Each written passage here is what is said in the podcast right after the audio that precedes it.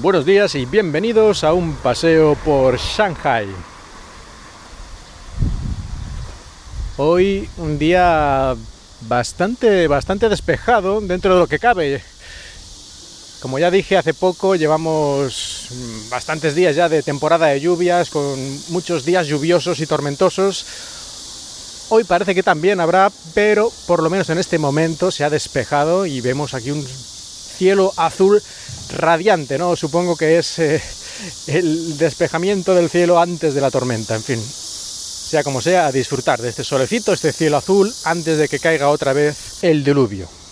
Y justamente estoy paseando por un parque cerca de casa y ya, eh, ya he hablado en alguna otra ocasión de los parques en Shanghai y de cómo, por ejemplo, hacen ahí a las 5 de la mañana tai chi, esta especie de arte marcial, ejercicio, estiramientos, pues sobre todo gente mayor, ¿no? Aunque no es exclusivo de la gente mayor, pero es lo más típico, ¿no? Porque como son movimientos lentos y armoniosos, digamos, continuados, sin golpes bruscos, pues es muy, muy adecuado para gente que tiene algún tipo de problema en las articulaciones, en los tendones, o en fin, cualquier otro tipo de cosa que los movimientos bruscos pudieran causarle una lesión.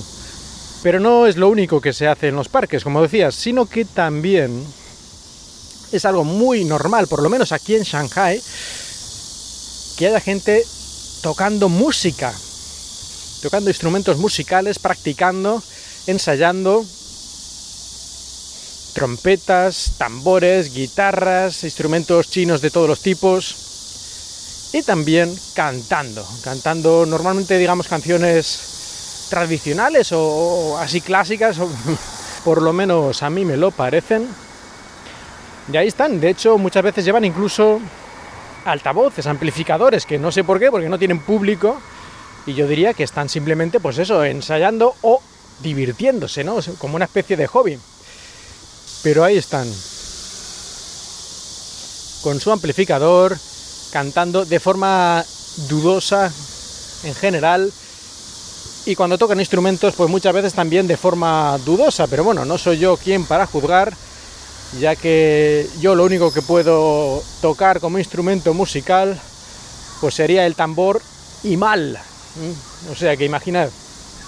La verdad es que creo que es una costumbre bastante, bastante buena, bastante interesante Pocas veces en España he visto esto, yo no sé si es que a lo mejor incluso estaría prohibido o algo así, porque a veces se prohíben cosas un poco absurdas, yo entiendo que no haya que molestar a la gente, pero bueno, están haciendo música y, no sé, me parece que dentro de las cosas que se pueden hacer en un parque es una de las más razonables y lógicas, porque si no lo haces ahí, además, ¿dónde lo haces? En tu casa, molestando a, a todos los vecinos ya directamente todo caso se podrían habilitar un horario, ¿no? Pues de tal a tal hora se puede hacer música en el parque, de tal a tal hora no, para contentar a todos los que a lo mejor pues prefieren que no les toquen las narices hay unos tipos tocando trompetas de forma un poco sospechosa.